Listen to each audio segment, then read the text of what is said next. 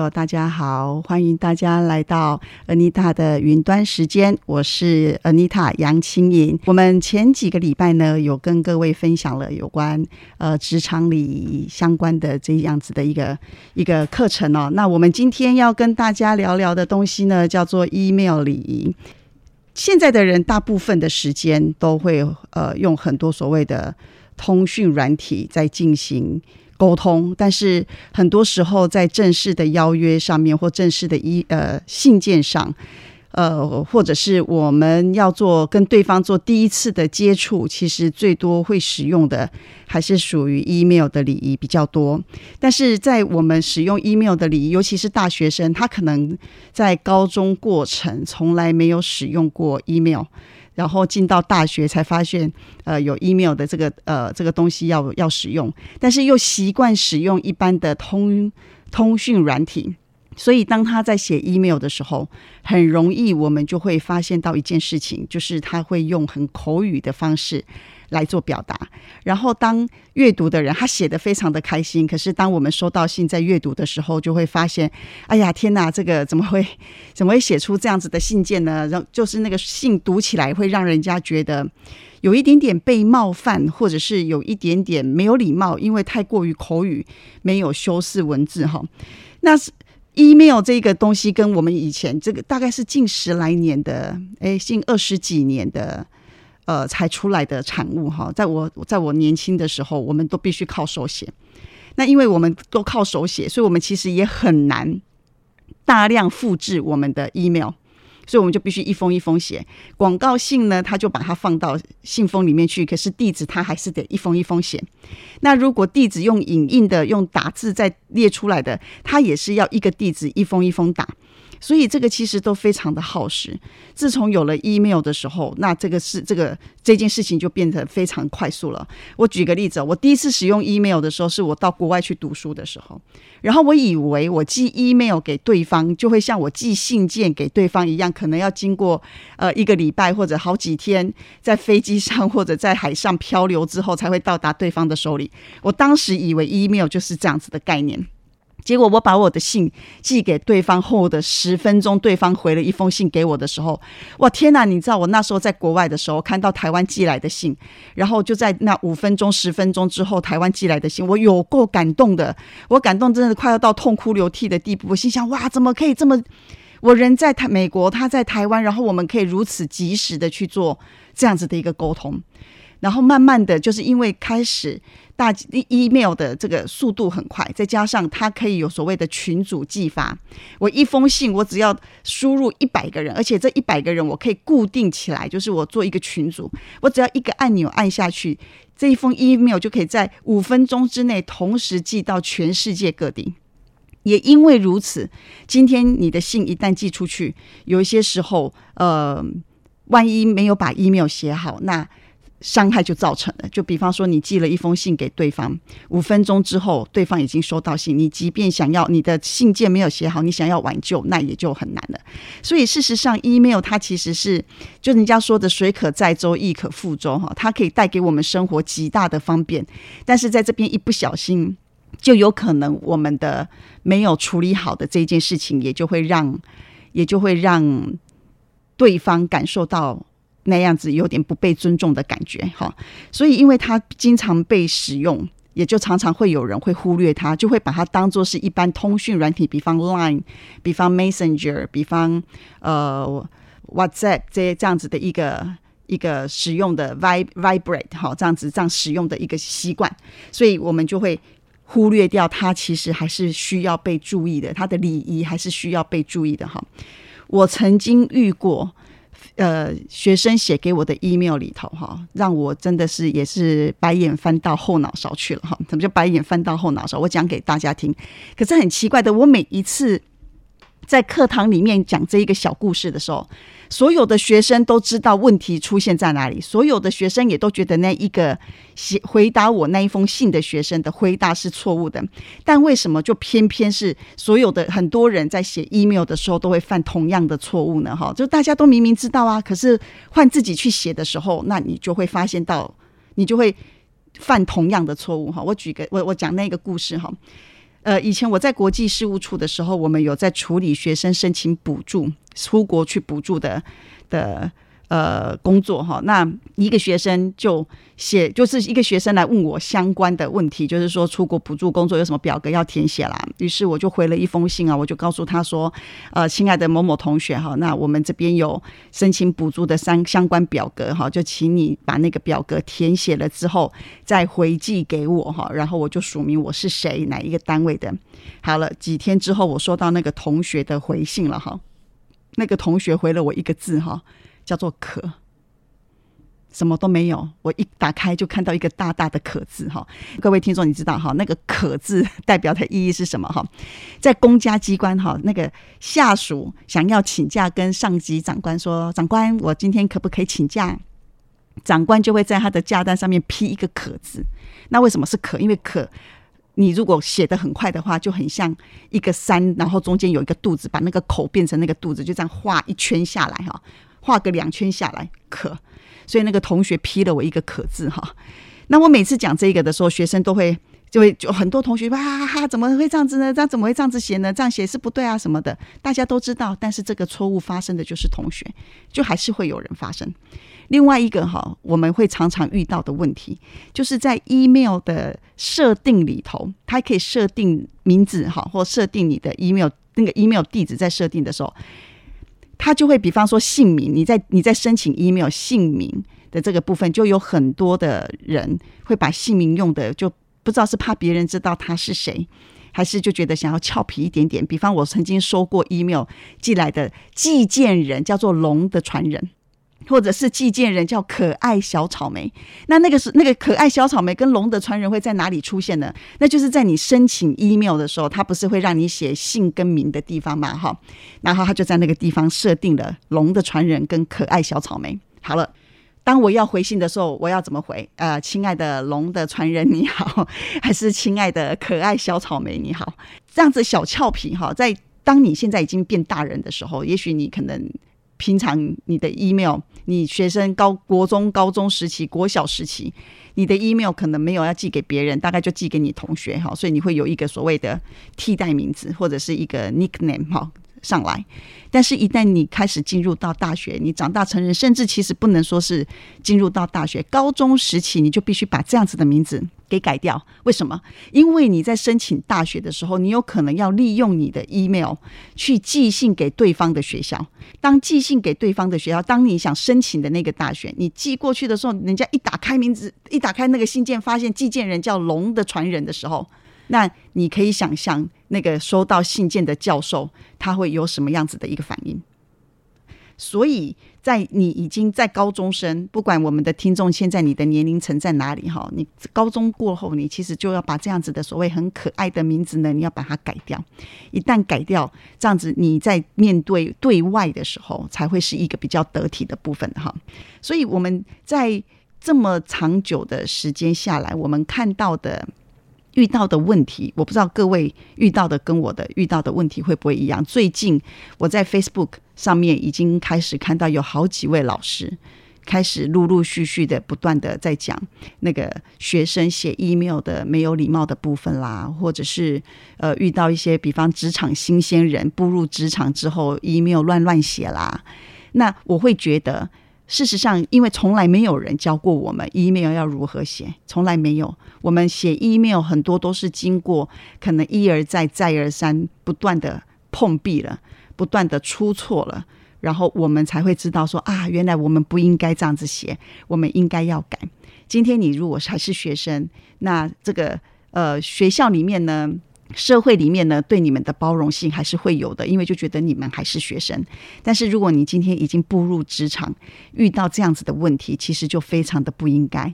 因为我也有说过很多，呃，不不是学生哦，就是已经在职场里面，甚至有的都是主管级的寄信来的时候，我们看到那 email 的时候，我们就会嗯有一点点觉得说，哎呀，怎么会？以他的身份地位，怎么会写出这样子的 email 呢？好，所以我们最常会遇到的几个问题，给各位分析一下哈。第一个就是没有主旨，我们没有看到主旨，没有看到主旨，是因为我们在写 email 的时，就是我们看到 email 的时候，就不知道它是什么，空空的。然后现在的信箱呢，又有非常强大的功能，就是它如果判断这个是垃圾信件，它就会直接把它丢到那个所谓垃圾信件的那个那个区域里头。所以有可能你寄来，它判读不到，然后就到垃圾信件，我也就读不到你的信。这是其中一个。好，没有阻止，没有阻止也会让我们收信的人会害怕。为什么收信的人会害怕？现在的 email 病毒很多。我如果点进去，万一是病毒呢？万一是一些一些怪怪的呢？或者是我在公公公开的场合，就是比方说在一个公共空间，然后我点进去，万一里面是一些不雅的 email 的照片呢？对不对？所以你没有写主旨，就会让我没有办法在第一时间先去开你的信，而且我会先判断到底我开或不开。好，所以没有主旨会去影响到收件者在什么时间点点开你的信，或者是收件者愿不愿意点开你的信。好，再来就是主旨乐乐等，有没有看过那个主旨超长？那个那个，我举例啊，现在大部分的人用 Gmail 哈，它会有一个放主旨的空间，它主旨可以长到最后被截掉。就我们看不到那个主旨后面在讲什么，然后你点进去内文的时候，你就发现他把内文写如旨，就像主旨，就我要写的内容就在主旨里面。那主旨是主旨啦，内容是内容啦，主旨绝对不会是内容啊，内容也不会是主旨。好，所以在这个地方也是大家经常会犯的错误，所以我们避免把主旨写的太长。我们后面会再跟各位讲，我们要怎么去写那个主旨。好。再来，没有内容。好，没有内容的部分，就是我们在呃点开信件的时候，什么都没有。这也是一个非常让我我我收过一个哈，而且还是在一个连锁饭店寄给我的 的那个连哪个连锁饭店我就不讲哈。但是一个连锁饭店寄给我的一个呃信件里面哈，那我待会我们先休息一下，我们听个音乐，待会回来。我来跟各位讲一下，我收到的那一封信有多么的令人傻眼。大家再回来，我们刚刚有提到，就是呃，那一个连锁饭店哈，那个连锁饭店呢，在花莲也有哈，在很多地方都会有的连锁饭店，算是也是等级很高的饭店。然后我收到的那一封 email，它。有主旨，然后他的主旨写的就是他公司的名字。谁会知道他公司的名字？他主旨寄给我就是告诉我他公司名字叫什么吗？这样子是一个很奇怪的事情哈。然后点进去什么都没有，我只看到附件。好，然后附件之后呢，没有内容哦，就只看到最后他有署名，写他的名字，而且还没有写他的名字，他就写。哎，我可以把我我把他的信讲出来，因为这个信应该也不太 太多人有，应该不会不会泄露各自啊哈。他就写贫富里在此为您服务，就这样，我也不知道他叫什么名字哦哈。然后底下就会有他那个饭店的呃相关的一些地址啦、电话啦这样子，然后头衔就这样子，但我不知道那位贫富里的大名是什么。然后我的那个附件打开，附件只看到什么呢？附件我只看到了那个婚礼宴席，然后宴席的优惠，然后大概就这样子。然后我们就必须猜了，你看到一个婚礼宴席跟宴席优惠，可想而知这一封这一个信写来的就是要来推销他们的婚宴的优惠方案。可是他在主旨上面事实上就可以写嘛，就是比方某某饭店的。婚婚宴方案，敬请参考什么之类的，但是都没有，完全没有内容，也没有写。所以那一间饭店，就我在我办任何活动，甚至我私人我要去吃东西或什么的，我绝对不会在那间饭店进行。为什么？因为我会觉得，如果一个主管他在他连写 email 都懒得把内文写进去，比方说跟我推销一下，他连写这个都很懒得，他只告诉我说他是一个贫富里。然后连主旨都不会写，我就没有办法去相信。今天如果我要办婚礼，我交给他办，他可以把婚礼办得妥妥帖帖。我没有办法信任他，因为连这么最基本的这些都做不到，我就不觉得他有能力。因为婚礼或者是一些宴客宴会细节非常多，我就不觉得我能够他，我就不能够相信他能够把所有的细节照顾得好。好，这个就非常严重了。今天如果你是学生，你这样子写。老师们，老师大学的老师其实对大家都很宽容，就会说好，没关系，你是学生，我给你机会，或者是顶多大家讲一句就啊，那就是学生。但是今天，如果你进到职场工作，当你看，当你做了这样子的事情的时候，你有可能会害你的公司，也会害你自己。也许有一个非常好的 case，你就拿不下来了。也不过就是一件小小的写 email 的事情，可是这个就会影响到这一个你的你的客人对你的信任度。好，这个是没有写内容的部分。再来，没有署名，没有署名就是你没有告诉我你真实的姓名是谁。就像刚刚那一位平富里，我只知道他叫平富里，但是我不知道他真实的姓名是什么。很多人就这个在这个在呃我们在讲社交礼仪或者是在讲 email 呃电话礼仪里面，我们也会再特别提到这件事情。父母亲给了我们这个名字哈，我们可以大大方方的、大大声声的，我们把我们的名字讲出来。我叫杨清颖。我就是叫杨青颖，我不用告诉别人说你可以叫我杨小姐。杨小姐是别人对我的称呼，不是我对我自己的称呼。所以你要把你的名字写给对方，最后署名，除非你就是那种你的同事、你的主管，你天天都在互动的，你可能可以，比方说我写轻盈这样子，因为他就是我主管，我天天都看到他。但是，一旦你对外的 email，你就一定要写上。你的姓跟你的名，要让对方知道他到你这个写给写信给他的人是谁，他到底在跟谁沟通。好，没有署名，这个也是一个很麻烦的事情。如果再举最前的那一个龙的传人好了，他如果都没有署名，那我就真的不知道他叫什么名字，我就只能够看寄件者叫什么。寄件者叫做龙的传人，我回信给你，我可能就真的回龙的传人同学你好。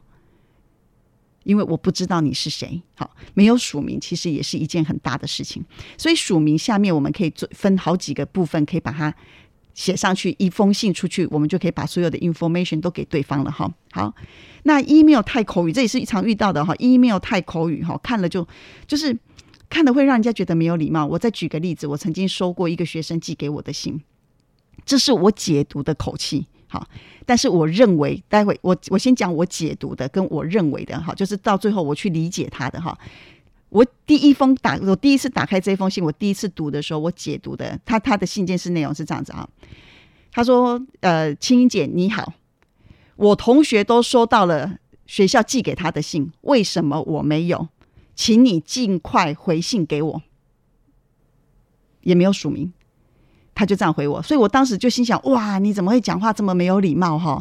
怎么会就这么直接，然后完全没有做修饰呢？所以我当时的感觉就是是这样，叭叭叭叭叭，很强硬的、很强势的那个口气，一连串的来。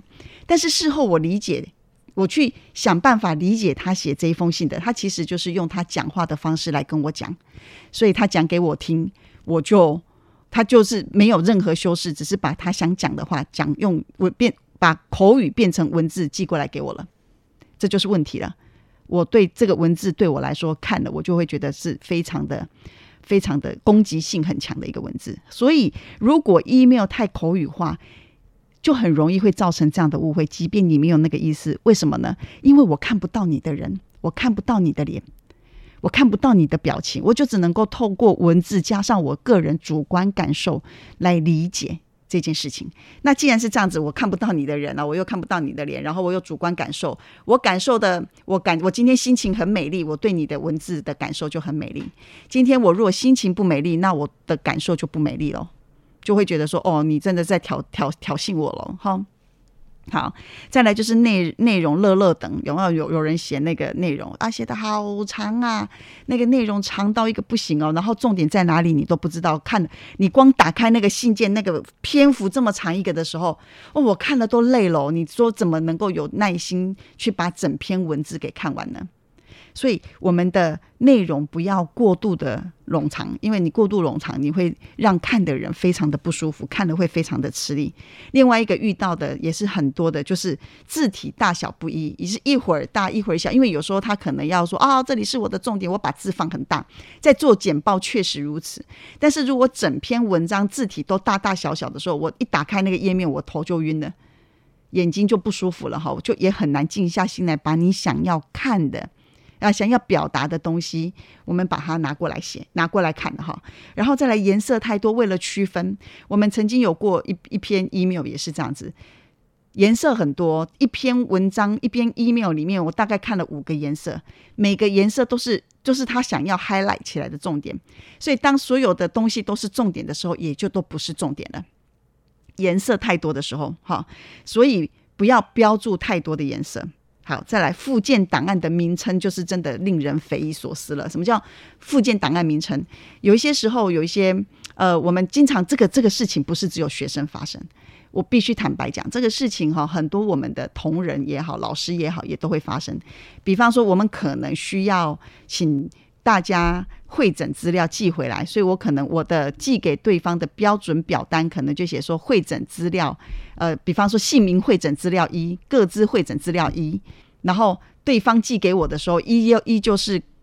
各自会诊资料一，所以换句话讲，当他寄回来，A 单位寄回来给我，也是同样一个名称；B 单位寄来给我，也是同样一个名称；C 单位寄来给我，都是同样的名称。所以我就必须存下来的时候，我就必须要自己去改名、改档案名称。好，这个是其中一个。第二个，我们的学生寄来的，比方照片也好，就是一连串的我们照片的档案。没有修改的话，它就是一连串的数字，有的甚至是数字加英文字母会夹杂在一起，所以我们就会有一连串的数字加英文字母，然后那个数字又很长，所以他如果寄十张照片来，我们就必须要十张自己重新去点开来，然后我要看里面的内容，然后再给这一个照片下一个简单的注解，然后再存起来。就然后你看哦，如果今天今今天是一封信，里面有十张照片，十封信就会有一百张照片，然后二十封信两百张照片，你就可以想想看，这一个在做工这个行政同仁接收这个 email 的人，当他接收到 email 的那一刻，他的心情有多么的复杂。所以，当我们在看到说，呃。刚刚讲到的可能会有很多，也有也有可能我没有举例出来，而你也有遇过哈。我们可以欢迎大家留下留言哈，我们来聊聊看，到底还有什么是我我我发现的，你发现的我没发现到的问题。当我们发现到这一些诸多种种的问题发生的时候。我们要如何避免掉这样子的事情？我们要如何让别人用愉快的心情打开这一封 email，或者在他忙碌的工作时期或忙碌的课业时间，他打开 email，晚上回到宿舍、回到家里面或上班的时候，刚处理完非常棘手的事情，打开你的 email，能够在非常短的时间。了解你写这一封信来的需求，然后可以用愉快的心情来跟你互动。我们要如何做到这样子的事情呢？我们下一个单元再来跟各位详细的说明如何好好的写一封 email。